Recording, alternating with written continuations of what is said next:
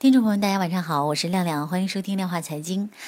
那么在今天节目最开始呢，还是要提醒大家，可以编辑短信幺五八到幺二幺幺六来注册登记狮王黄金的试听类活动节目。那么有更多活动的内容呢，请关注狮王黄金的手机官网啊，上面会有教大家如何去选股，包括可以观看黄金的一些每日交易行情等等啊。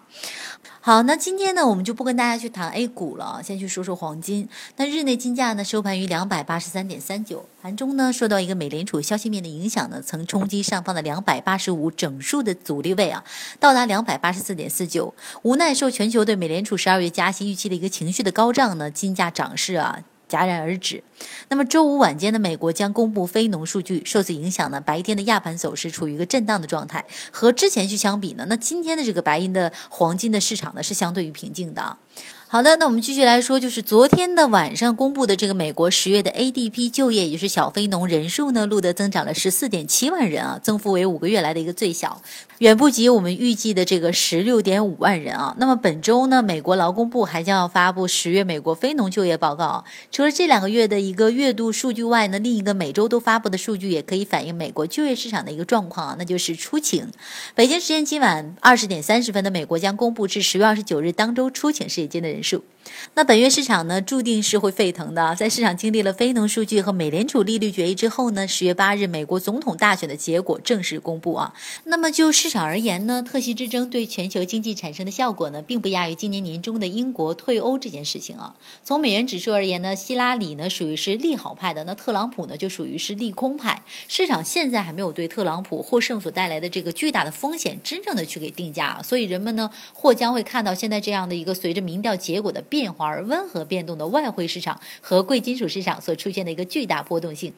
那我们去想想当初的英国脱欧公投，从最初的一个留欧派占上风，到最后的退欧派获胜呢，给国际金价带来了一个非常强大的一个震动行情啊。那么此次美国大选的这样的一个结果呢，将再次引爆黄金市场。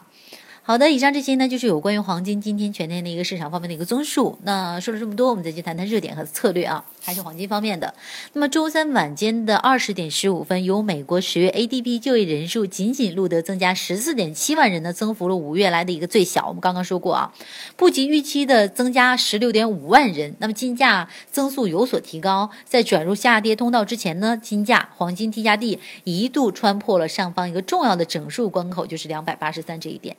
那我们具体来看一下，美联储决定在十一月维持这个联邦基金利率百分之零点二五至百分之五不变，那符合市场的一个预期。随后的政策声明显示呢，美联储认为就业市场稳定，经济前景风险表现大体平衡，这些呢就使得加息前景继续的增强。那么预计呢，未来经济走势将是有理由实施这样的一个渐进式的加息。那么该观点呢加重了利好美元的筹码，进一步利空黄金。不过呢，美联储决定暂时等待一段时间，以待更多的证据去证明。加息的一个必要性。那今明两夜呢，美国就业数据如果没有出现一个非常出彩的表现呢，黄金的价格或将持续一段相对较宽的一个震荡行情啊，直至美国大选结果的来临。